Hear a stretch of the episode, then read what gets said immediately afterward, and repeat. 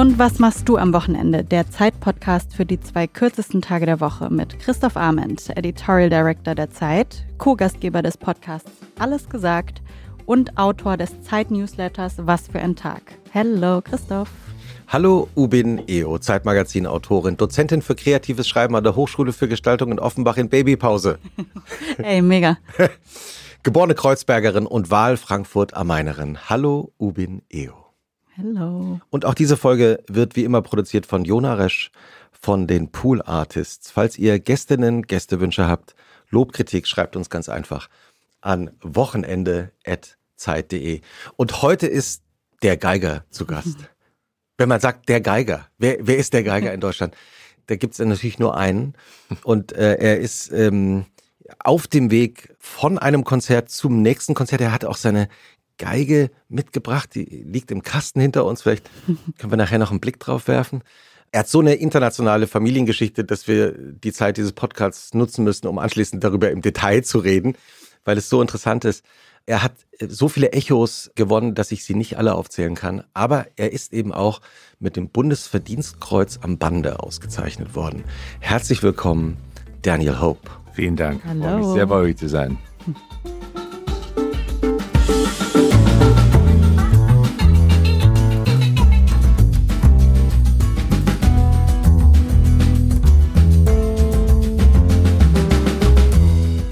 Die Geige hast du immer dabei, oder? Ich habe sie immer dabei, ja. Aber gerade weil ich tatsächlich auf dem Weg zum Konzert hinterher bin und ähm, wir, wir sehen uns und spüren uns und fühlen uns jeden Tag. Fühlst du dich nackt, wenn du ohne die Geige aus dem Haus gehst? Nicht nackt, aber irgendwas fehlt Irgendwas schon. fehlt, ne? Ja, ja ähm, kenne ich gerade vom Baby. Irgendwas fehlt gerade.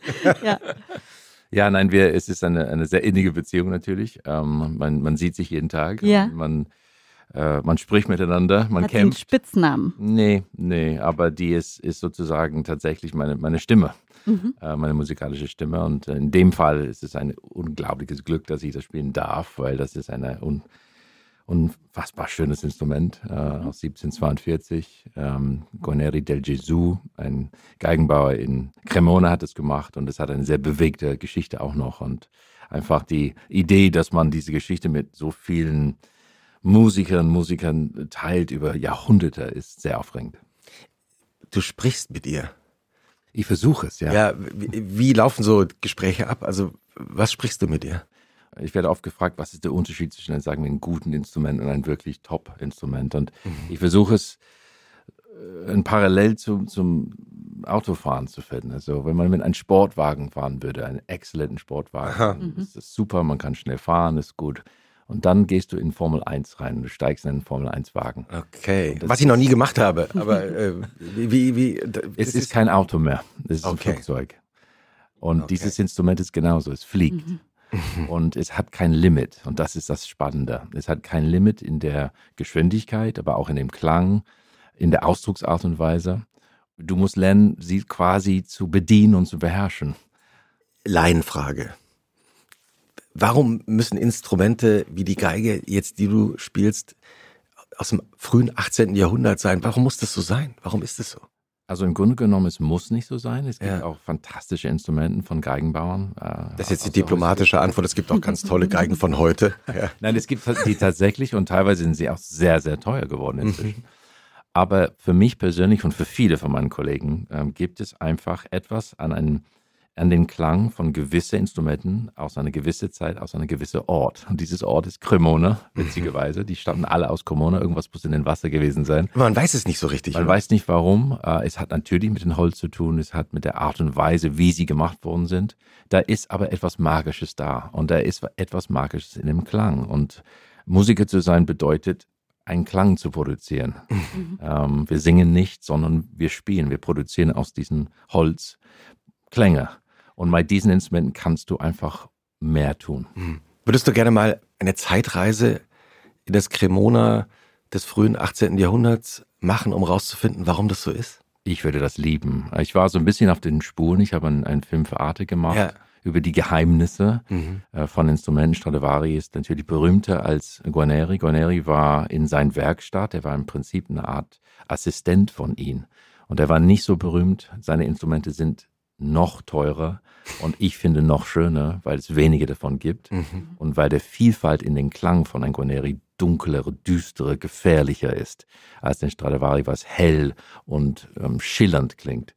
Aber ja, natürlich dabei gewesen zu sein, wie die das, wie die den Holz ausgesucht haben, nachts in den Dolomiten, in dem, in dem Wald war ich selber, wo äh, angeblich Stradivari unter dem Mondlicht das alles ausgesucht hat. Also da, da geht sehr viel Legende und Magie da rein. Was kostet deine Geige? Sehr viel. Wie viel? Zu viel. so, so viel, dass ich es mir nicht leisten kann. Und aus diesem Grund ähm, ist es eine Leihgabe, weil es, es kann vielleicht mit ein, zwei Ausnahmen kein Musiker sich das leisten heutzutage. Der Sprung äh, und die Explosion in, in diese Werten sind einfach nicht mehr zu stemmen von normalen Menschen. Ja. Und ähm, deshalb gibt es zum Glück Stiftungen und ähm, Gönner und Sponsoren, die das kaufen. Aber schade ist es, weil natürlich du nie wirklich weißt, wie lange kannst du es spielen und wie lange wird es dir gehören, also in Anführungszeichen. Das ist wie in der Formel 1. Ja, Also die Fahrer können sich die Autos auch nicht leisten, ne? Die nein, brauchen auch obwohl die verdienen sichtlich mehr als die Musiker. Ja, bestimmt. Wie jede Folge von Und was machst du am Wochenende, Daniel, geht auch diese Folge los, indem Ubin knallhart recherchiert hat. Oh. Ohne Preisgabe ihrer Quellen wie immer, wie dein Wochenende wohl aussieht. Und anschließend, ähm, wenn sie es uns vorgetragen hat, reden wir darüber, dass das bestimmt alles stimmt. eins zu eins, auf jeden Fall. Wochenende ist, wenn Daniel Hope nicht gefragt wird, wie viel denn seine Geige wert sei. Hat er nur nicht abgesprochen. Ich kannte den Text auch nicht. Volltreffer. Kommt es alle Jubeljahre mal vor, dass gerade kein Konzert oder eine Aufnahme ansteht, heißt das für Daniel Hope einfach mal wieder eine muckelige Familienmaus zu werden.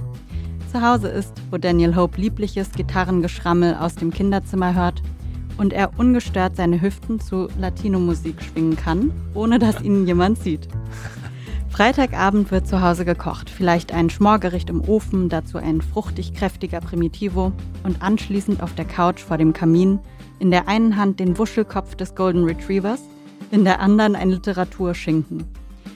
Der Samstag bei den Hopes ist eine Mischung aus einer Arte-Kultursendung und einem Vormittagsfamilienfilm auf Sat 1. Es werden an einem See in Westberlin Stöcker für den Wauwau geschmissen, Cappuccino im Café Gross geschlürft, im Gropiusbau eine Ausstellung angeschaut und dann mit den besten Produkten vom Wochenmarkt eine Bolognese gekocht. Bis es dann müde und mit roten Backen von der vielen frischen Luft ins Bett geht. Der Sonntag im Hause Hope ist eine Abendsendung auf Dreisat. Es ist Musiktag, die Instrumente werden gestimmt, die Stimmen geölt und eine kleine familiäre Jam-Session im Wohnzimmer hingelegt. Ein wahrlich wonniges Wochenende geht vorbei und die Hopes schlafen lächelnd ein. Ist das schön. Ist es schön im Sinne von, es wäre so schön, wenn es so wäre? Nein, ich muss sagen, du hast äh, ziemlich gut recherchiert. ähm, ja, es ist, trifft es relativ, relativ auf den Punkt. Ah ja? Ja, ähm, also ich genieße sehr die Zeit bei der Familie zu sein und äh, die Zeit zu Hause. Wo du natürlich recht hast, ist, dass das nicht so häufig in dieser Form vorkommt aufgrund von den Konzerten. Aber die Auszeiten sind bei mir auch lange im Voraus gestellt und die werden Eisen geschützt. Und deshalb ähm, dieses Alltag, wenn man so will, dass es nicht wirklich gibt, die legen wir uns in gewissen Momenten zu. Und das sind die wichtigsten äh, für mich und für die Familie. Und ähm, ja, also das Café Groß gibt es leider nicht mehr. Das Ja. ist das Einzige. Gedacht. Ja, ich bin halt nicht mehr Berlinerin, sorry. Ansonsten okay, dann das sagen, schwarze Café daneben. Das ja, habe ich auch Ja, gelesen. genau. Da, da Das schwarze ich- Café. Ja, also, Also das, bin, das 24-Stunden-Café. ich bin Bowie, äh, also mit Bowie groß geworden und ähm, als ich erfahren habe, dass er Passenger mit Iggy Pop in Berlin komponiert hat ähm, und dann noch möglicherweise tagsüber im Schwarzen Café war, musste ich dahin. Und äh, wie hast du es gefühlt noch? Ich bilde mir ein, ich spüre sowas. Ja. Aber das, das ist oft in Berlin. Also ich habe Ja. das Gefühl, dass in Berlin es viele Geister gibt und ähm, viele alten, alte Geschichten und ähm, auch viele Geschichten, die mit meiner Familie zu tun äh, haben. Und man sieht sie auch teilweise. Also teilweise sind sie nicht mal versteckt und teilweise entdeckt man neue Sachen. Und ähm, für mich ist Berlin eine Zeitreise. Also ich, ich fühle mich äh, als, als Zeitreisende. Wobei meine Frau mich eigentlich als Zeitreisende bezeichnet, weil sie manchmal einfach nicht weiß, in welchem Land ich gerade bin oder in welchem Staat. Und äh, das finde ich auch eine interessante Beschreibung. Weil Ja. du gerade gesagt hast, du hast Familiengeschichte natürlich in Berlin. Die Familie deiner Mutter kommt aus Berlin. Ne? Richtig, also ganz Ur-Berliner ähm, bis zum Mitte des 18. Jahrhunderts zurück. Potsdam, Berlin und eine bürgerliche Familie, teilweise mit sehr starken jüdischen Wurzeln, äh, zurück zum ersten Rabbiner von Potsdam sogar. Mhm. Und dann eine assimilierte Familie Ende des 19. Jahrhunderts ins Kaiserreich hinein, äh, zum stolzen, patriotischen, deutschen Kopf in den Sand gesteckt, würde ich sagen. Und dann die Realisation, dass sie quasi auf der Schussliste waren, was sie sich nie hätten vorstellen können. Und dann die gezwungene Immigration und die Enteignung. Und also es ist sehr, sehr viel passiert äh, in der Familie. Und das ist etwas, was ich über lange Zeit herausgefunden habe, recherchiert habe, aufgeschrieben habe und immer noch entdecke. Und das ist das Spannende. Also die Geschichte ist noch nicht vorbei. Und deine Eltern haben sich dann in Südafrika kennengelernt. Die sind beide in Südafrika geboren. Mhm. Ähm, mütterlicherseits sind die geflohen von Berlin nach Südafrika. Mhm. Die wollten weit, einfach so weit wie möglich wegkommen. Und äh, meine Großeltern, obwohl sie nur fünf Minuten voneinander in Berlin lebten und sich nicht kannten, haben sich, sich dort kennengelernt, Mhm. äh, haben sich dort geheiratet. Und meine Eltern sind dann dort geboren und ich dann letztendlich auch. Ja, du bist dann aber vor allem in England aufgewachsen. Ja. Äh, man, man hört es immer noch so, so du hast dann noch so diesen leicht britischen Sound. Äh, äh, Konserviert man den auch so ein bisschen unbewusst?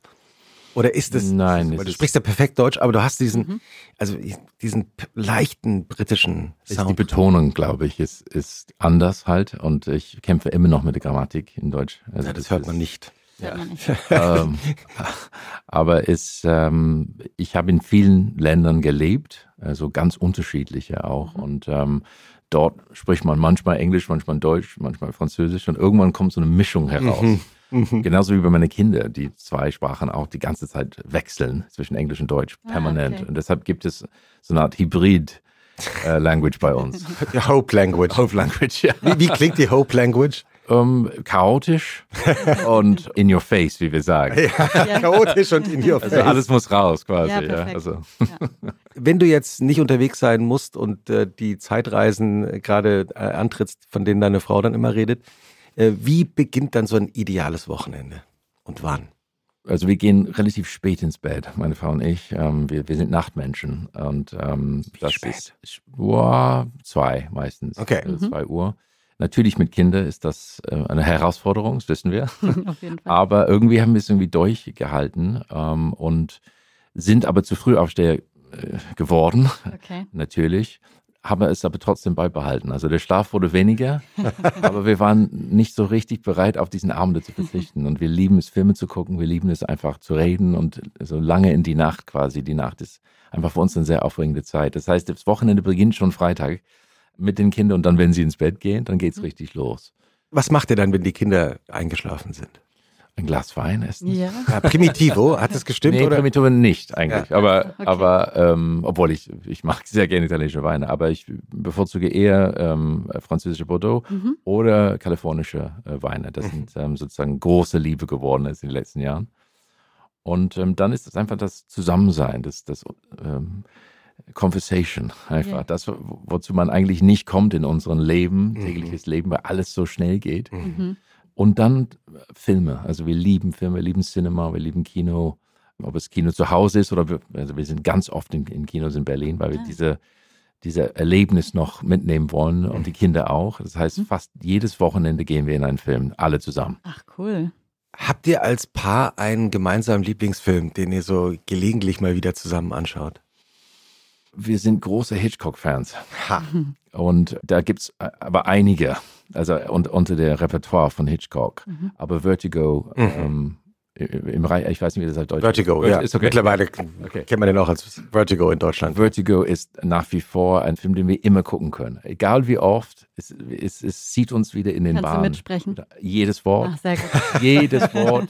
Und das, das Spannende ist, obwohl ich das Film wirklich so gut kenne, jedes Mal, wenn ich sehe, entdecke ich was Neues. Ah, ja. Also ein neues Detail, ein neuer Mhm. Camera Angle und so. Es ist erstaunlich, was alles in diesem Film steckt. Ja. Und Familienfilm, gibt es da einen, den ihr zuletzt gesehen habt? Wir haben jetzt im Prinzip alles durch, was an Kinder, Kinderfilme So und Pixar, Familienfilme, alles, Okay. wirklich alles. Weil natürlich, wir haben auch einen, einen Fünfjähriger Mhm. und so können wir nicht in, in jedes Film gehen. Vertigo Wochenende. ist jetzt nicht unbedingt was für ihn. Nein, nein, aber ähm, die gesamte Disney-Filme haben wir jetzt durch. Ja. Äh, wir waren jetzt gerade eben in einem in neuen, ähm, was uns sehr gut gefallen. Wir kannten auch einen Schauspieler, der drin ist. Also wir schauen immer, was da gibt und dann, Wie heißt der neue nochmal? oh, wie hieß es nochmal?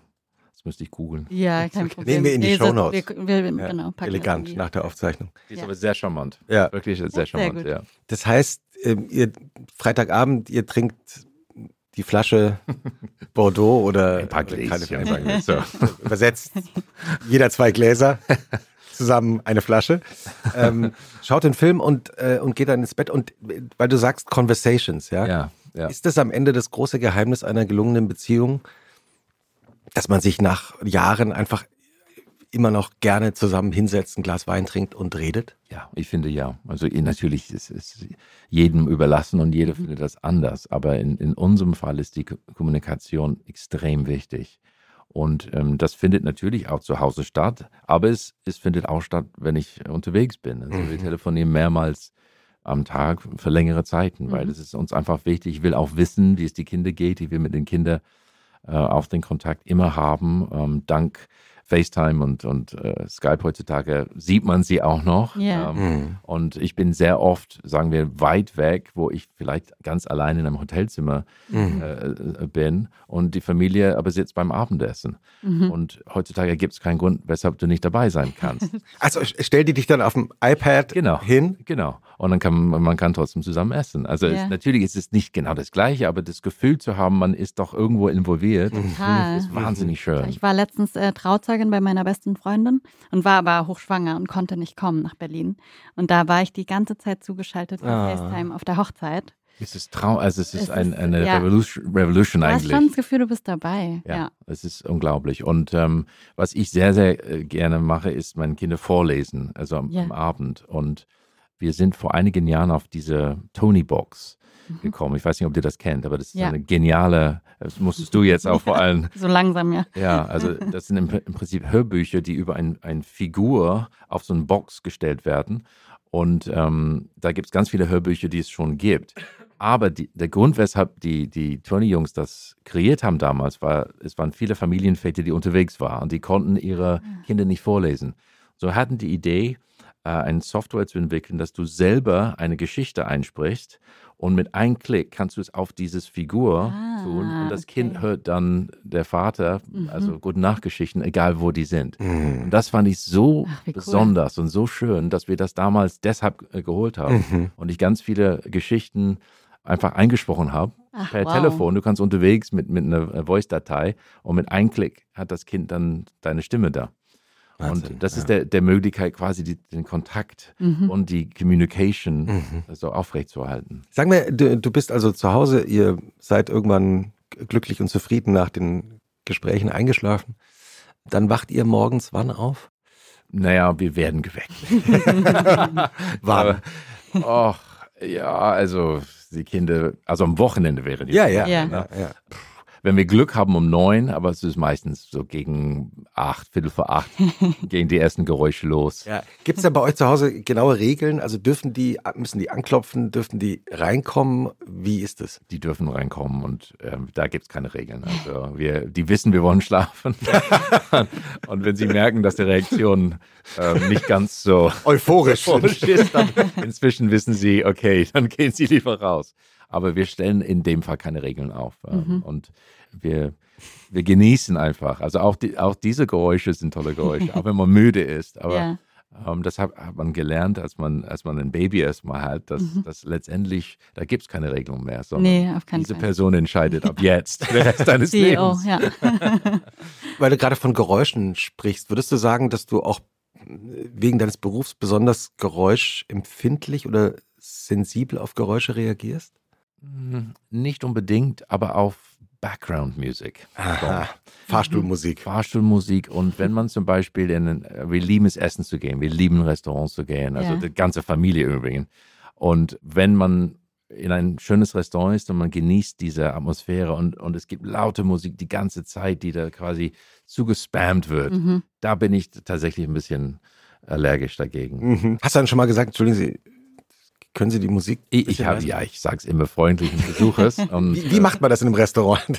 Ich sage, wäre es eventuell möglich, ein bisschen leiser. Und manchmal sagt nö. Äh, Also in Ja. Berlin vor allem. Genau. ähm, aber ähm, ja, es ist auch nicht schlimm. Aber Ja. ich finde es einfach, die, die Idee, dass man dann als Familie in ein Restaurant geht Mhm. und auch diese Zeit ausfüllt und genießt, ja, ähm, finde ich, muss man schützen. Und, Ja. und wenn, wenn du dich nicht verstehen kannst, weil es so laut ist, ähm, ist das Mhm. kontraproduktiv eigentlich. Mhm. Wenn ihr dann so langsam aufgestanden seid, gibt es dann Frühstück? Ja, es gibt Frühstück. Wir sind alle keine Riesenfrühstücker, aber wir frühstücken trotzdem. ähm, vor allem die Kinder. Und Was gibt's? Also meine Kinder lieben das englische Frühstück. Das heißt Bacon and Eggs am Wow. Wochenende. Ich äh, muss immer dann liefern. Gerade mein ältester Sohn liebt das über alles. Also äh, da gibt es keinen Weg dran vorbei. Ja. Und ansonsten sind sie eher so bei Müsli und ähm, so das, das Normalere. Aber am Wochenende ist es ist immer das eng- englisch. Und äh, Baked Beans auch? Oder? Baked Beans gibt es manchmal, aber es ist so viel Zucker da drin. Wir Mhm. versuchen es ein bisschen. Das ist schon hart, ne? Ich habe letztens mal wieder probiert, weil ich Appetit hatte, aber Ewig nicht gegessen. Ist da viel Zucker schon- drin, ja? Ist unglaublich viel Zucker drin. aus der Dose das, Deshalb ne? schmeckt das so gut. Achso, ja, das ist immer der Zucker. Und du, habe ich jetzt richtig verstanden, isst eigentlich nicht so viel morgens, weil du sagst, Eigentlich nicht. Es sei denn, also es gibt bei mir zwei, zwei Leben. Es gibt das. Leben zu Hause Mhm. und dann gibt es dieses Leben, wo du auf Tour bist. Hm. Und wo du auf Tour bist, wie jetzt zum Beispiel, wo ich jeden Abend ein Konzert spiele und fast jeden Abend, außer in Berlin, ein Hotel schlafe, dann natürlich gibt es riesige Frühstücksbuffets und sowas. Und dann musst du dir einfach deinen Tag so ein bisschen überlegen, wie du das machst. Mhm. Und auf Tour mache ich dann eher so ein bisschen mehr Frühstück, dafür kein Mittagessen Mhm. und dann ein bisschen vom Konzert, so ein bisschen quasi, ja, so, so sportlich denke, was brauche ich für das, für das Konzert, was meistens Mhm. zwei Stunden oder zweieinhalb Stunden geht. Es ist natürlich viel, viel Power, was man braucht dafür. interessant, du isst vorher. Ich esse vorher, aber nicht enorm, sondern Ja. immer so, so eine gewisse, also äh, gewisse Menge. Ich kann also hungrig nicht auf die Bühne gehen, Mhm. aber natürlich auch nicht komplett voll. Und das Timing, wann du isst, ist also für mich sehr, sehr wichtig, Okay. damit ich einfach ein gutes Gefühl habe. Wann genau isst du und was isst du dann vorm Konzert? Beim Konzert reden Ja. wir jetzt, aber nicht am Wochenende. nee, nee, nee. nee. Also äh, es im Prinzip, wenn ich gut gefrühstückt habe, dann reicht mir im Prinzip äh, Nahrungsmittel wie Bananen und wie ein bisschen Mhm. Obst und sowas. Wenn ich es aber nicht gemacht habe, sagen wir, weil ich gereist bin oder was auch immer, dann gibt es Pasta meistens. Und diese Okay. Pasta ist Mhm. am frühen Nachmittag. Also ganz klassisch. damit du dann wieder so Das hält dann im Ja. Prinzip. Ja. Ja. gut ins Konzert reingehen kannst. Ja. Nach dem ähm, englischen Frühstück am Samstag, wie geht euer Familientag dann weiter? Also meistens dann die Überlegung, äh, wollen wir Freunde treffen? Es gibt sehr oft Playdates, also zwischen den Mhm. Kindern, die aber schon bereits abgemacht sind. Und dann aber schauen wir, was können wir gemeinsam machen, weil wir, Mhm. das ist uns ganz wichtig. Und äh, Kino ist sozusagen, das hat uns äh, von vornherein, wir lieben diese Erfahrung, gemeinsam dahin zu gehen, den Popcorn auszusuchen, alles so mitzunehmen. Das Mhm. ist irgendwie, das ist eine Art also Ritual fast Süß, für uns. süß oder salzig? Für mich süß, ähm, für die Kinder zwischen süß und salzig. Das heißt, ihr geht tagsüber ins Kino. ja, wir gehen immer nachmittags so Mhm. Kino. Das finde ich immer su super schön. Ja. Und im Winter auch, wenn das Wetter nicht so schön ist, du kommst dann raus und dann ist es dunkel irgendwie. Mhm. Mhm, Und dann geht man vielleicht essen oder geht man noch einen, einen, einen heißen Kakao Ach, so trinken gemütlich. oder so oder über den Ja. Weihnachtsmarkt, was immer. Also Ja. aber nachmittags im Kino, das habe ich auch aus meiner Kindheit. Wir haben immer am Mhm. Samstagnachmittag war Kino und es gab Westerns in London. Ich weiß nicht warum, aber es gab die und die waren immer in Schwarz-Weiß am Samstagnachmittags. Und so alt bin ich auch nicht, aber trotzdem. Und das blieb in meinem Kopf so. Und irgendwie haben wir das so so mitgenommen mit den Kindern. So interessant, dass du das sagst, weil ich habe in der Vorbereitung gesehen, dass wir relativ genau gleich alt sind, also Jahrgang 74 bis 73, Mhm. 74. Und in Deutschland ist ja nicht so ein Kinoland, es gibt ja leider nicht so eine Kinotradition wie jetzt in England oder Frankreich, in Paris oder New York. Aber in Deutschland liefen, ich glaube, immer Freitagnachmittags, also am frühen Abend, späten Nachmittag, auch Western früher. Da gab es eine Serie im Fernsehen, eine Reihe, wo diese Filme alle lief, die hieß Western von gestern. Also man, das waren wirklich auch schwarz-weiß Ja. Western. Und es ist irgendwie komplett verschwunden, oder? Habe ich den Eindruck. Mhm. Nicht Total. gut gealtert wahrscheinlich, ne? Nee, fürs, äh, sicherlich nicht. Ja, Sicherlich nicht, aber- viel geschossen, aber äh, doch Ja. irgendwie sehr komisch auch. Also das war teilweise, ich fand, fand das jetzt gar nicht, ich bin ein sehr ängstlicher Mensch beim Filmschauen. Und diese Western, Konnte man machen, ne? ah, das war eher so Slapstick auf, Ja. also, oder? Ja, total. Ähm, Man denkt immer an Western, denkt man immer so brutal schießende Cowboys, aber das, Nee, das war sehr, eher harmlos Genau, und ja. ein bisschen Quatsch eigentlich. Es gibt irgendwas in dem Geruch in Kinos. Auch wenn die jetzt sehr neu sind mit diesen unglaublichen Sitze. Damals war es nicht der Fall. ähm, und die haben geknatscht und du konntest nicht immer sehen und so. Aber es war trotzdem irgendwas, es wurde dunkel und dann diese Ja. Projektion und, und dieses das Verstaubte und dann dieses große Leinwand, dieses Celluloid da. Das hat für mich immer eine unfassbare Faszination. Und mein ältester Sohn hat das sowas von jetzt aufgenommen und er, er macht jetzt eigene Filme, er dreht seine eigene Filme mit zehn und Ach, schneidet wow. sie zusammen und es ist auch so visuell, wie viele Kinder heutzutage, die, die wachsen mit einem ganz anderen Verständnis auf. Und ähm, das äh, heißt, was für Geschichten erzählt er dann in seinen Filmen? er macht, ähm, im Moment ist er sehr so auf so Horror-Grusel-Dinger. und dann holt er dann seine Cousine dazu und die spielen dann äh, Rollen. Und er hat, wie Hitchcock, immer eine kurze Rolle, wo er einmal zu sehen ist und dann Ah. verschwindet, hat das auch gesehen. Und dann macht er so ein bisschen dieses Film Noir, so mit Geräusche und dann macht er so ein bisschen, den, den, den, spielt ein bisschen Klavier dazu Mit zehn. mit okay. zehn und, und schneidet das so dann auf verschiedenen Ebenen und tut zusammen diesen Apps. Yeah. Und das ist, es ist unglaublich. Also, und du sitzt da wirklich oder er macht so Netflix, wie sagt man so, Trailers. Also im Stil von einer Netflix-Trailer. Also es gibt, er. es gibt den Film gar nicht, aber es gibt den Trailer. Es gibt beides. Es gibt beides Es gibt sogar. beides. Ah, ja. Und, und die, der Art vom Trailer hat ihn auch so fasziniert. Ähm, und dann macht er aber seine eigene ähm, Manipulation. Und also es ist, es ist erstaunlich eigentlich. Das heißt, ihr habt ihm auch früh Technik gegeben. Es war so, dass ein, im Prinzip ein, ein Fernsehteam bei uns zwei Jahre gelebt hat, äh, während der Pandemie. Ähm, aufgrund von, von dieser Serie Hope at Home, die ich damals gemacht habe, nicht wissend, dass das überhaupt mehr als vielleicht drei, vier Folgen sein würde. Und nach 150 Folgen waren die immer noch da. und so ist er auch groß geworden. Damals war er sieben, acht und saß im Regieraum und hat vor allem das Live-Editing mitgekriegt. Weil es war alles live on tape Krass. und es wurde live gemischt. Und sechs, sieben, acht Kameras. Und er hat dann einfach gesehen, wie der Regisseur sagte, Kamera 1, Kamera 2 und hat das so. Ach, wow. Und irgendwann dann bei den letzten Folgen sagte, kann ich das auch machen? Und dann saß er neben ihm und sagte, ich, das will, dieses Bild würde ich jetzt nehmen. Und du merkst es Wow. einfach, dass er Beim Zuschauen das beim. Zuschauen, dass, dass ihm die Augen geöffnet waren. Super cool. Das ist ja insofern interessant, weil du hast ja auch zugeschaut und zugehört in deiner Kindheit. Deine Familie, ihr seid ja mit einem dem berühmtesten Geiger der Welt quasi aufgewachsen. Und du hast ja auch ganz früh gesagt, wie alt warst du da? Drei, vier? Drei- Ja, drei, vier habe ich gesagt, ich will Geige werden. Weil, weil du das eben auch gesehen hast in deiner Umgebung. Es wurde einfach Musik gespielt. Es wurde gegeigt. Es wurde gegeigt, es wurde gespielt. Die Geige an sich war ein, ein Symbol, was omnipräsent war. Natürlich Yehudi Menuhin selber, klar, aber es kamen Studenten, es kamen Gäste, es kam, es, es hing Geigen an der Wand. Er hat eine Sammlung von Geigengemälden. Gemälden. Es war überall, hat man dieses, dieses Instrument gesehen und dann vor allem hat man es gehört.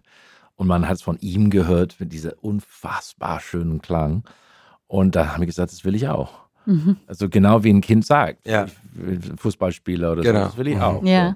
Das Spannende war, dass er sagte, gut, ähm, sagen viele, aber ähm, ich sag dir was, wir, wir, oder ich sagte es meinen Eltern, wir besorgen ein, eine Lehrerin für ihn und er soll es erstmal ausprobieren. Mhm. Und ich bezahle das auch, weil wir hätten uns das auch nie leisten können.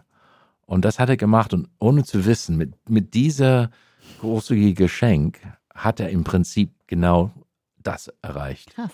Weil durch sie, durch diese Person habe ich alles gelernt. Und nicht nur, wie man Geige spielt und Noten liest und sowas, aber viel mehr als das. Sie war auch ganz ungewöhnlich in, in der Ansatz. Sie hat uns beigebracht zu improvisieren, was man bei klassischer Musik nie tut. Sie hat uns beigebracht zu tanzen beim Spielen. sich zu bewegen beim Spielen, Ah, wow. um den Körper freizulassen. Sie hat im Prinzip eine Mischung zwischen Violinunterricht, Alexander-Technik, Yoga ähm, und Tanz mit Jazz-Improvisation. Alles in einem vereint. Wie hieß sie? Sheila Nelson hieß Ja. sie. Und das ist äh, der, das größte Glück meines Lebens, dass ich bei ihr land, gelandet habe, bin und dass ich dann sechs Jahre in ihre, quasi in, in diese berühmte Sheila Nelson Schule, wir wussten nicht, dass sie so bekannt war. Sie war eine alte Dame, die um die Ecke lebte. In deiner Wahrnehmung. Ja, Ja. ja, sie war einfach ziemlich streng. Mhm. Und ich kam da an zum, zum ersten Mal und ich war dreieinhalb und äh, ich sah überall diesen kleinen Instrumenten da.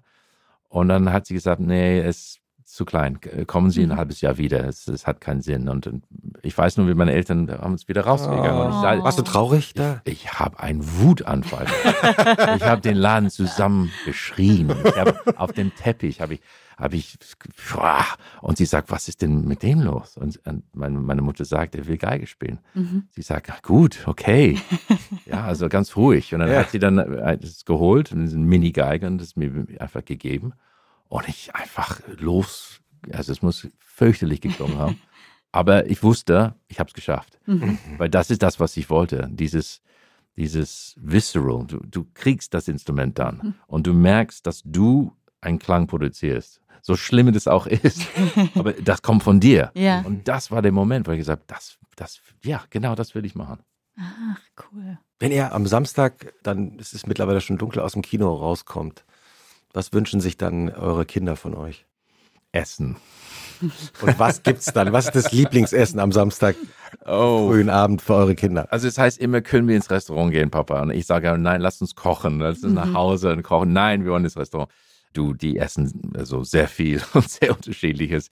Das spielt nicht so eine Rolle, sondern aber das Essen ist extrem wichtig, dass wir gemeinsam sind und dann essen. Bei mir am liebsten nach Hause Ja. kochen und die, das weniger Zeit da genießen. Aber wie gesagt, die Restaurants, ähm, diese Kultur, gerade als Musiker, man ist es gewohnt, nach jedem Konzert sitzt man sich zusammen, man geht essen, man trinken, dieses äh, Gesellige. Und deshalb bin ich auch so groß geworden. Mhm. Und es war so, als wir zuerst nach Deutschland kamen, wir waren äh, äh, vorher in Berlin und mein ältester Sohn, In, in, äh, Entschuldigung, in, in, in Wien. in Wien, ja. Ähm, und und mein, mein älterer Sohn damals, bevor er in die Kita kam, äh, zweieinhalb Jahren war er die ganze Welt mit uns unterwegs. Also wirklich jeden Tag woanders. Und er ist in Hotels groß geworden natürlich, bevor es zur Schule gab. Und irgendwann, nach ungefähr sechs Monaten in der Kita, hat ähm, die Lehrerin gesagt, was machst du eigentlich am liebsten? Und dann sagte er, Roomservice bestellen. Bist du da ein bisschen erschrocken? Ja, und dann gab es natürlich einen Anruf und äh, wir müssen mit Ihnen reden, Herr Hopp und so. Aber es, es ist so, wenn du zweieinhalb Ja. Jahre deines Lebens in ein Hotel oder in Hotels wohnst, das, das ist ein völlig anderer Rhythmus. Und Ist ja da auch Schlaraffenland, oder nicht? Du Ist rufst wo an und sagst, ich möchte bitte einen Schnitzel und du kannst haben, was du willst und dann Ja. kommt es. Und, und da war uns auch klar, okay, die Zeit ist jetzt vorbei. Jetzt gibt es Schule, jetzt gibt es zu Hause, jetzt gibt es ein, ein, ein normalen Leben. Ja. Weil du ja wirklich permanent um die ganze Welt reist und überall auftrittst in allen großen Städten, in allen kleinen und großen Ländern. Ähm, hast du so aus dem Kopf vielleicht so ein, zwei oder drei Lieblingsrestaurants, in die du immer gehst, wenn du in der Stadt bist und Zeit hast? ja, natürlich. Also in verschiedenen Städten. Ja, Ja. bitte. Meint ihr jetzt? Ja, selbstverständlich. Was sind die ersten, die dir jetzt einfallen? Äh, völlig egal, wo auf der Welt. Oh, da gibt es eine lange Liste. ähm, also, äh, sagen wir New York. Ja. Ja. Ja, weil, weil äh, wenn man in New York ist, äh, gibt es natürlich von bis, egal zu welcher Jahreszeit und, und Uhrzeit vor allem. Das ist auch das Spannende. Ich liebe die italienische Küche und deshalb ähm, suche ich auch teilweise in der ganzen Welt Italiener, Ah, okay. wo ich dann immer sehr, Herrlich. sehr gerne zurückgehe. Also wir schreiben mit. Also gehen wir, gehen wir Italiener in New York. Le- Leider muss man sagen, dass viele in die letzten drei, vier Jahren pleite gegangen sind Ja. und es ist nicht mehr da. Also es gab zum Beispiel eine in Philadelphia, es hieß La Familia.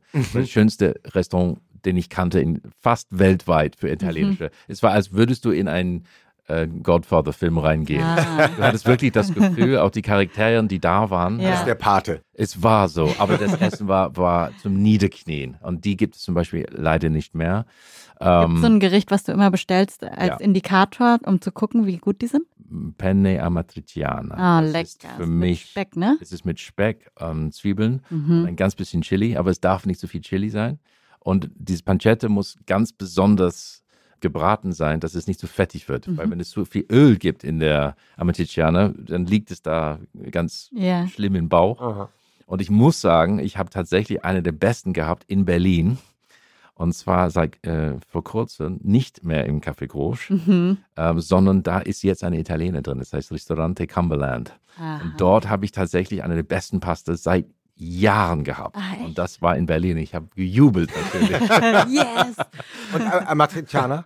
äh, die hatten nicht Amatriciana, aber was sie hatten, war dieses Cinghiale mit, wie sagt man das, mit, mit Wildschwein, ähm, was so, so lange geschmort wird. Mhm. Äh, in so eine dunkle Soße mit Pasta. Und das war so hervorragend. Ja. Also ich habe also kaum eine bessere in Italien gehabt. Also das, das Wow. muss was heißen. Mhm. Ansonsten, ich muss gestehen, ich esse gerade in Amerika sehr gern Fleisch und Steak und so. Das ist Das so. ist okay.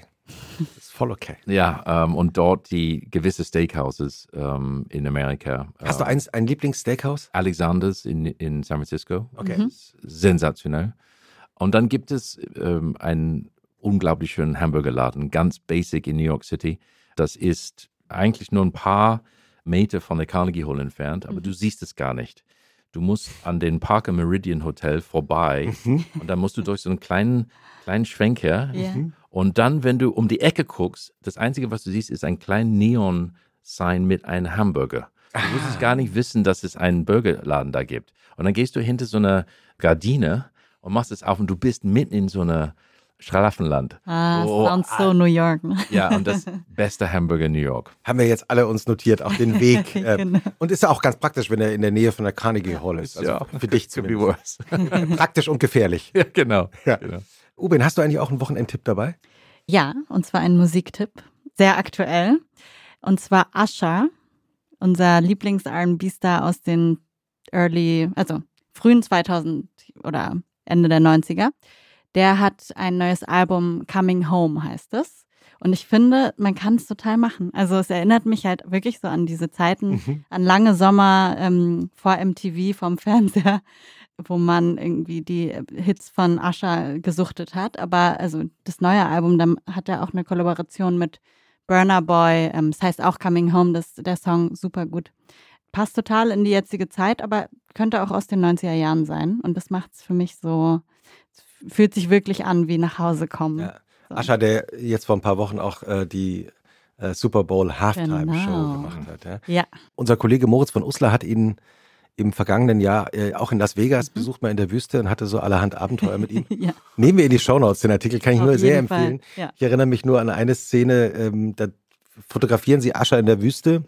Außerhalb von Las Vegas kommt so ein Motorrad, so ein Biker-Typ vorbei und sagt, hey man, you got Usher, man, that's cool. und fährt wieder weiter. Ja. Also ähm, Nehmen wir in die Show nehmen wir in die Shownotes. Hast du Ja. Wochenendtipps?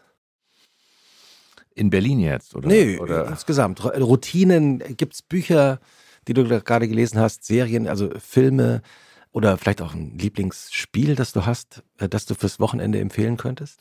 Also wir kommen immer wieder zu Mensch, ärgere dich nicht. Ja, wirklich. Ich muss sagen, also wir haben alles Mögliche ausprobiert, auch teilweise sehr äh, komplexen Sachen, auch Pictionary und alles Mögliche. Aber Mensch, es gibt nichts über Mensch, ärgere dich nicht. Und gerade die kleinen Kinder, die freuen sich so sehr, Ja. wenn sie gewinnen, ähm, dass äh, alle schreien und das ist und lachen und wir nehmen es sogar immer mit. Wir haben so eine kleine Mini-Reiseversion. Und wenn wir manchmal gestrandet sind auf einem Flughafen, irgendwie, dann siehst, sieht man uns da zusammenhocken und Mensch, ärgere dich nicht spielen. Äh, hast du als Kind auch gerne Mensch ärgere dich nicht gespielt oder gab es das nicht? Das gab es nicht in England. Wir haben Monopoly gespielt. das war Und äh, warst du gut oder äh, ehrgeizig? ehrgeizig nicht besonders gut. Gibt es einen Trick bei Monopoly eigentlich? Ich bin nämlich auch nicht besonders gut, aber ich, ich, Ich mich immer, man muss, muss man die teuren Straßen nur kaufen ja, oder was? ja, immer Geld ähm, versteckt, also gehortet. Das ist ein echter Trick. Ja, und meine älteren Geschwister haben mich angeschnauzt, als sie es erfahren haben. Aber das war, ich Wie, du hattest also so ich separat. hatte immer so einen kleinen, kleinen Haufen Geld, ähm, immer so ein paar Monopoly-Geld. Ja, Monopoly-Geld unter das Spielbrett äh, versteckt. Und wenn die schon pleite waren, habe ich dann die großen Scheine rausgezogen. und die waren wirklich, es waren jetzt nicht dein Ernst und so. Und schummeln und so. Und dann mussten wir das Spiel auch meistens abbrechen. Ja. Aber ich hatte das Gefühl, ich habe irgendwie gewonnen. ähm, also das könnte ich als Trick mitgeben. wir gehen äh, sehr gerne in Museen, die aber wirklich so lebendig sind. Zum Beispiel Technikmuseum und solche Sachen. Wo man so die Züge sehen kann, wo man Knöpfe drucken kann. New York, muss ich sagen, also der, der Science Museum ist einer der besten der Welt, Natural History Museum. Das sind, das sind fast wie, wie Opernhäuser und Kinos gleichzeitig. Also es ist, es ist nicht zu vergleichen mit, mit woanders auf der Welt. Aber ich finde das immer einfach spannend, gerade mit Kindern. Ja. Mhm. Ähm, da ist viel Angebot für sie. Und ähm, sobald es warm wird bei uns, die Kinder wollen schwimmen. Das ist für uns einfach äh, so, egal wo und was und Wasserparks und you Ja. name it. So, das ist halt so der absolute, äh, ich würde sagen, die sind fanatisch äh, Schwimmer einfach. Die wollen ins Wasser gehen. Bist Ja. du auch ein begeisterter Schwimmer? Bin ich auch. Ähm, ich kann nicht äh, behaupten, dass ich besonders gut bin, aber ich liebe es, ins Wasser zu, zu gehen. Und Okay. gerade so, also wir, wir sind sehr oft in Spanien auch und ähm, in, ins Meer zu gehen, also am Strand. Für mich persönlich gibt es nichts Schöneres. Also ich war, ich, ich habe zwar äh, Ski gefahren vor Ewigkeiten, aber seit 20 Jahren nicht mehr und das reizt mich nicht mehr so.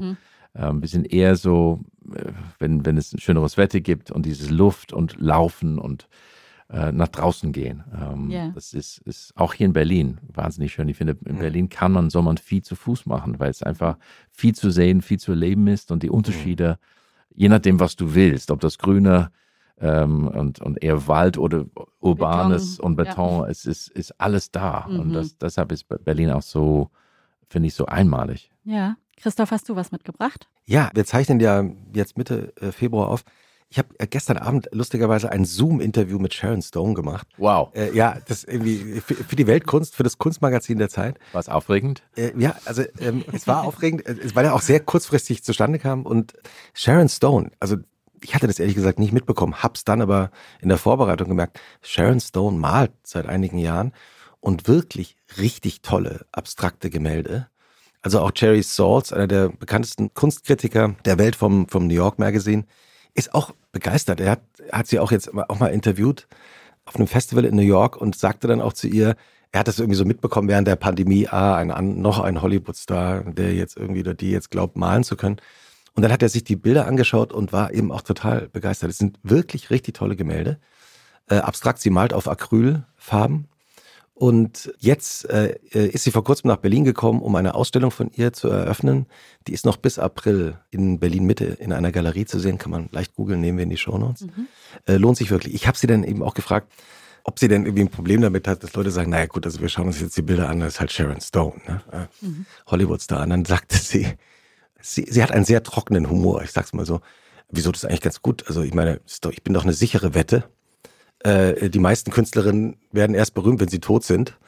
Äh, ich hatte einen Schlaganfall vor ein paar Jahren. Ich war ja schon mal fast tot. Ich bin eigentlich eine sichere Wette. Also die Bilder, wenn du jetzt ein Bild von mir kaufst, also sicherer kann man eigentlich gar nicht sein. Ne? Fand ich äh, wahnsinnig gut, auch so Selbstironie so zu haben. Und die Bilder sind wirklich toll. Kann ich wirklich empfehlen. Okay, Der cool. Jim Carrey hat auch ganz viel gemacht. Stimmt. Ja, der hat, ähm, ich glaube, macht er jetzt fast nur noch, äh, hat auch Kunst entdeckt Oh. und äh, auch teilweise sehr beeindruckenden Sachen. Okay. Fand ich auch interessant, weil sie auch erzählt hat, dass die Öffentlichkeit ja Menschen, die für irgendetwas stehen, ich sag jetzt mal Geige spielen, dann in irgendeine Schublade packen und dann sagt man eigentlich, okay, der darf halt Geige spielen oder die darf Filme drehen, aber wenn die dann noch was anderes machen wollen, dann gucken die Leute manchmal so ein bisschen, na komm, also das ist, bleibt doch, wie sagt man in Deutschland immer, Schuster, bleib bei deinen ja. Leisten. Ja, ja, klar. Kennst du dieses Gefühl? Ja, sicher. Ich war einfach immer jemand, der überzeugt war, dass Musik quasi das ist, was ich machen wollte. Aber es war nie ausreichend, nur in Anführungszeichen Geige zu spielen. Und deshalb von vornherein wusste ich, dass ich was anderes machen wollte. Merkte aber auch gleich von vornherein, dass es Leute gibt, die das nicht verstehen wollen. Und ähm, das kannst du aber nicht ändern. Insofern ähm, das Moderieren, das Schreiben, Filme machen, alles, was ich zusätzlich tue, ist, um diese Musik zu teilen und auch meine Neugier auch zu, zu durchleuchten eigentlich, um mehr herauszufinden. Ähm, und äh, es geht aber für mich immer zurück zur Musik. Also das ist immer so der Kern der Sache. Aber es gibt viele Art und Weisen, Musik zu untersuchen und es an ein Publikum zu bringen, gerade die klassische Musik. Weil ähm, wir haben natürlich auf der einen Seite ein sehr treues Publikum, und eine gewisse Alter hat, aber es gibt viele Menschen, die wissen noch nicht, was das ist oder ob es sich lohnt oder ob sie sich trauen oder ob sie das leisten können. Und es gibt so viele verschiedene Facetten. Und ähm, ich hatte ganz früh angefangen zu versuchen, meinen Weg zu gehen, um den Menschen zu sagen, es lohnt sich in jeder Hinsicht. Was ist das Magische an Musik? Also, ich denke, dass Musik trifft dich, ohne dass du Mhm. was verstehen musst, ohne dass du was denken musst, Mhm. sondern es gibt kein Entkommen. There's no escape. Es sei denn, du kannst nicht hören. Und selbst da wissen wir, was Mhm. eine Vibration und was ein Gefühl bringen kann. Mhm. Und das Erstaunliche ist, wenn du siehst mit eigenen Augen, was Musik bewirken kann, und ich rede jetzt nicht nur von einem Konzertsaal, wo Menschen vielleicht glücklich sind, ich rede, sagen wir, von Musiktherapie.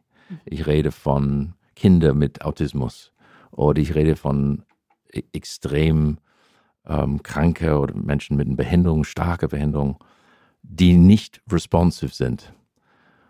Menschen mit Alzheimer. Und wenn du aber spielst und du siehst, dass plötzlich eine Verbindung da ist, ein Licht angeht durch diese Musik, dann weißt du, was für eine Macht Musik hat. Mhm. Und das ist etwas, das habe ich mit 13, 14 gelernt, als sie diese ersten Konzerten in Einrichtungen gespielt haben, die ich immer noch mache. Aber das erste Mal, als die Ärzte sagen, zum Beispiel bei einer Patientin, sie ist nicht mehr zu retten Mhm. und sie ist non-responsive. Sie reagiert auf gar nichts mehr. Auf gar nichts. Dann sagt die, was ist non-responsive? Sie sagt, du kannst nichts machen. Und dann sagt ich, wie wird sie denn betreut? Ja, mit Medikamente. Und dann sagt die, aber wenn sie non-responsive ist, warum braucht sie dann die Medikamente? Ich sagte, naja, weil sonst wissen wir nicht, was passieren würde. Und so ist es sozusagen, passiert gar nichts. Mhm. Das ist ein Status quo. Mhm. Und es ist seit Jahren bei dieser Person gewesen. Und wir haben angefangen, ein Streichquartett von Bartok zu spielen. Also nicht, sagen wir, leichte Kost, sondern etwas, was sehr differenziert ist mit Klänge. Und plötzlich merktest du Reaktion. Sie hat angefangen zu blinzeln. Sie hat Bewegung gemacht. Okay. Und du sagst, da muss etwas sein, Mhm. das in dieser Musik steckt, das ein Schlüssel ist, ein Mhm. Schlüssel zu der Seele sozusagen. Mhm.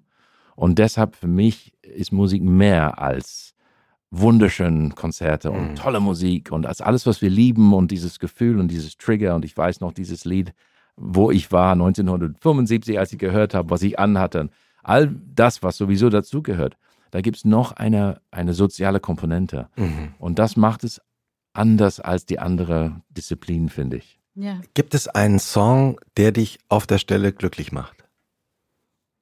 Es gibt viele, genauso wie es viele klassische Werken gibt. Ja. Aber es gibt tatsächlich Songs. Also wenn ich The Passenger, muss ich sagen. Jedes Mal, wenn ich The Passenger von Iggy Pop höre, ähm, egal ob ich müde bin oder was auch immer, ich stehe auf und tanze. ja, es ist, es hat eine, eine, eine Energie, eine positive Energie, ein Rhythmusgefühl, wo man einfach sagt, yes, ja, ja, und, und ähm, es gibt einige Lieder, Billy Joel, also ähm, Piano Man, genau so ein Ding. Ja, also ich kann es tausendmal, fünftausendmal gehört haben, ja, aber jedes Mal, du hörst dieses Anfang vom Klavier und dir geht's gut, ja. Und das, das ist, das ist so sagenhaft. Wie sehen denn eure idealen Sonntage aus? Äh, Dürft ihr dann ein bisschen länger schlafen am Sonntag oder ist es euren Kindern wie allen Kindern der Welt völlig egal, ob Sonntag ist oder Samstag? Es ist meistens egal, muss man sagen. Aber wir versuchen es, weil Schlaf ist uns tatsächlich wichtig. Wie gesagt, wir gehen etwas spät ins Bett. Und dann ähm, gleiches Ritual, Frühstück, äh, Brühe, Ei, bitte Papa. so. Und dann aber, ähm, also wenn wir jetzt zum Beispiel äh, am Samstag ins Kino gehen, dann versuchen wir am Sonntag was anderes zu, zu machen. Also sei es Museum, sei es Freunde zu sehen. Wir haben ein paar sehr enge Freunde, die auch Kinder haben, wo die Kinder befreundet sind. Wir versuchen einfach gemeinsam ein bisschen was zu tun. Mhm. Und wir nehmen uns aber nicht zu viel vor. Mhm. Wir sind eher so ein bisschen entspannt und, und da mein äh, Leben mit einem Schedule Ja. Äh, wie Clockwork im Prinzip von morgens bis abends auf die Minute Mhm. eigentlich geplant wird, ähm, mache ich das nicht, wenn das dann zu Hause ist, Mhm. sondern wir wollen einfach uns äh, in die Zeit ruhen lassen, uns ausruhen, Mhm. kleine Auszeiten nehmen miteinander, bevor wir uns dann reinstürmen in das nächste Abenteuer. Werbung.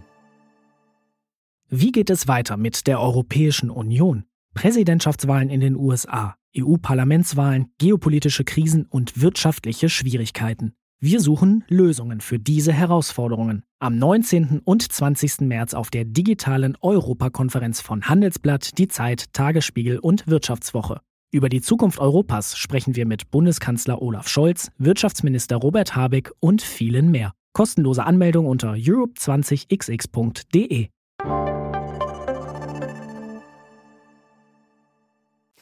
Wenn du auf diese berühmte einsame Insel gehen würdest und dürftest nur eine Komposition mitnehmen im Kopf, welche wäre es? Nur im Kopf jetzt. Ja, ich meine, die, die du spielst auswendig. Ja. Also insofern. Meistens, ja. Ja, Also keine Platte davon, sondern einfach nur ja du kannst auch, eine, okay, sagen wir eine Platte. Platte ist auch okay. Du dürftest eine Platte, hast einen Plattenspieler auf dieser einsamen Insel, ich weiß nicht, wo der herkommt. Möglicherweise. Ja, der steht halt da rum. Wird an der Palme angeschlossen. So ist es. Solarenergie. Und du darfst eine Vinylplatte mitnehmen.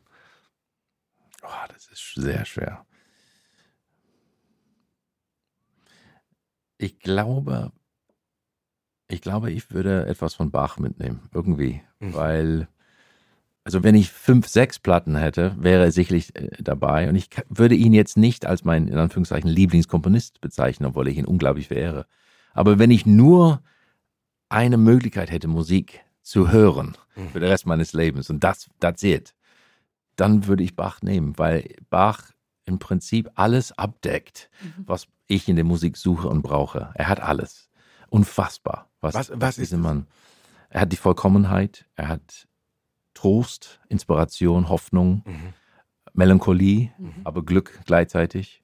Und das alles innerhalb so kurzer, einfacher Strukturen, die gar nicht einfach sind. Und genauso wie, wie man einen Film immer wieder schaut, wenn ich ein Werk von Bach immer wieder analysiere und höre, dann höre ich immer wieder das Neues. Ich hätte immer geistige Arbeit zu tun Ja. mit diesem einen Stück, da bin ich mir sicher. Wirst du eigentlich noch nervös auf der Bühne? es gibt eine gewisse Spannung, die sein muss. Es muss einfach sein, weil wenn ich da komplett nonchalant da gehe, das wird kein gutes Konzert sein. Es gibt dieses Moment, was ich immer noch nicht mag, sind drei Minuten vom Konzert, die letzten drei. Und das Orchester ist schon so da vor der Tür und gehen schon auf, auf die Bühne und man hört so über den Lautsprecher, so, noch drei Minuten. Oh. Und, und man hört das Publikum im Saal schon murmeln und so und knistern und so. Das ist der schlimmste Moment für mich. Was Ja. machst du dann? Ich will einfach sofort raus und auf die Bühne gehen. Und dann sagen sie, nein, nein, nein, ist noch nicht so weit. Oh und so, Gott, oh nein, nein, nein. Also ich bin wirklich, das ist grausam für Ja. mich. Die letzten drei Minuten und dann möglichst raus Mhm. und raus. Und dann innerhalb die ersten vier bis fünf Minuten ist eine gewisse Unruhe da. Manchmal ist es auch Nervosität, Mhm. je nachdem, weil es kann was passieren. Es kann einfach was passieren. Irgendwas geht daneben oder ich spiele mit vielen Menschen und wir sind alle nur Menschen. Mhm. Und deshalb, diese ersten drei, vier Minuten ist so ein bisschen Findungsphase. Ja. Und dann geht quasi das Konzert los. Max Rabe, der äh, auch schon hier bei uns zu Gast war im Wochenend-Podcast, mit dem du äh, ja auch befreundet bist, ähm, hat uns erzählt, dass er auch einmal einen Auftritt hatte in der Carnegie Hall und der sei so anstrengend gewesen am Anfang, weil sie ein zu leises Stück ausgesucht haben als erstes. Und er sagte, das tue ich mir nie wieder an. Er hat vollkommen recht. dass ich mit so, mit, mit so einem Stück, das nur auf meine zarte Stimme äh, fokussiert ist, da in ein Konzert in der Carnegie Hall reingehe. Hattest du auch schon mal so einen Moment beim Auftritt, wo du dachtest, oh Gott, warum habe ich mir das so angetan?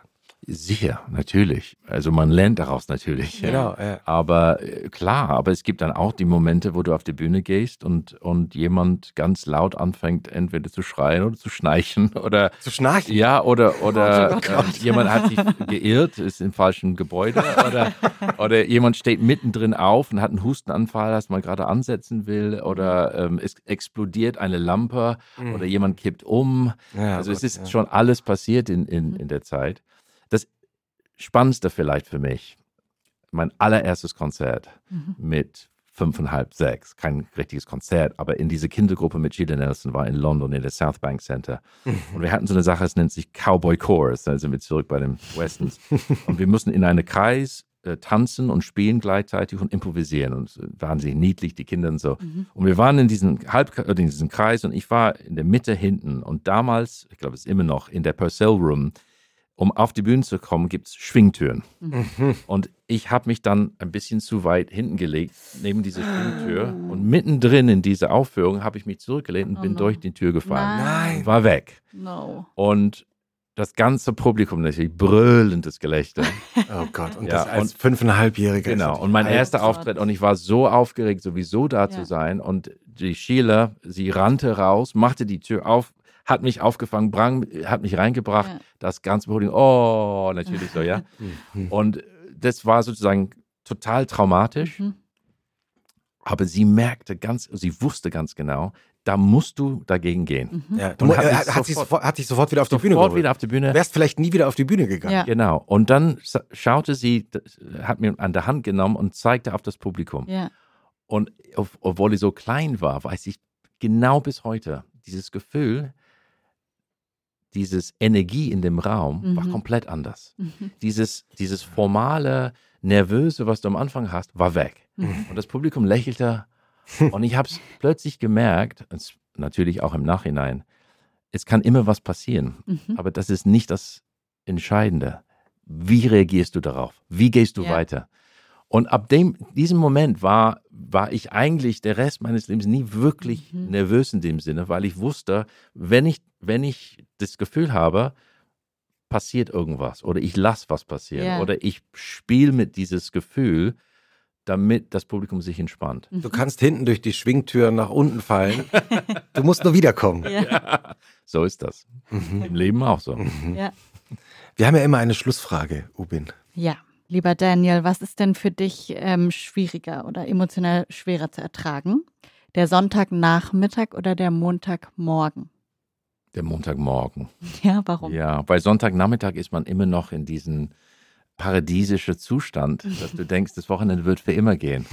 Ja? Und, und äh, du willst nicht, dass es vorbei ist und du genießt jede Sekunde. Das Okay. ist sehnsüchtig Teil von des Daseins. Und dann klingelt der Wecker, Montag ist alles vorbei. Ja. Und dann ist es Schule und also da ist man dann sozusagen in dem Schedule wieder drin, Mhm. die ich Mhm. eigentlich nicht so gern habe. Es war sehr schön, einen Einblick äh, in dein Familienwochenende zu bekommen und auch in deine Reisen und Erlebnisse. Äh, äh, ich habe noch eine Frage noch zum Schluss. Hast du deine Geige jemals irgendwo liegen lassen? Ja, aber nicht die. aber tatsächlich habe ich die, die Geige, äh, die ich davor hatte, ähm, Die auch war- nicht ganz billig war. die auch nicht ganz billig war. Es war in Lübeck und ich war mit meinem Vater in einem Restaurant in Lübeck und wir haben einen wunderbaren Abend gehabt, ein bisschen Rotwein und wir sind dann, ich hatte die Geige dann, weil es war ein kleines Restaurant, kleine Italiener und ich hatte das so unter dem Tisch vor mir gemacht und ich habe es vergessen. Und wir sind aufgestanden und sind zum Bahnhof gegangen und ich wollte in den Zug steigen. Und ich steige in den Zug, mein Vater sagt, Where's the violin? Oh no. Oh mein Gott. Und ich bin zurückgerannt, gerannt zu dieses Restaurant. Das war mindestens fünf Minuten, ja, wie ein olympischer Sprinter. Ich kam an in, in dieses Restaurant, ich rannte durch das Restaurant. Ein anderes Paar saß an dem Tisch.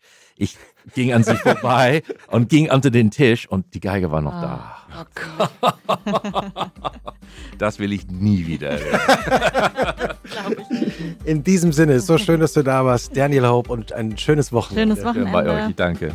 Tschüssi. Ciao. Ciao.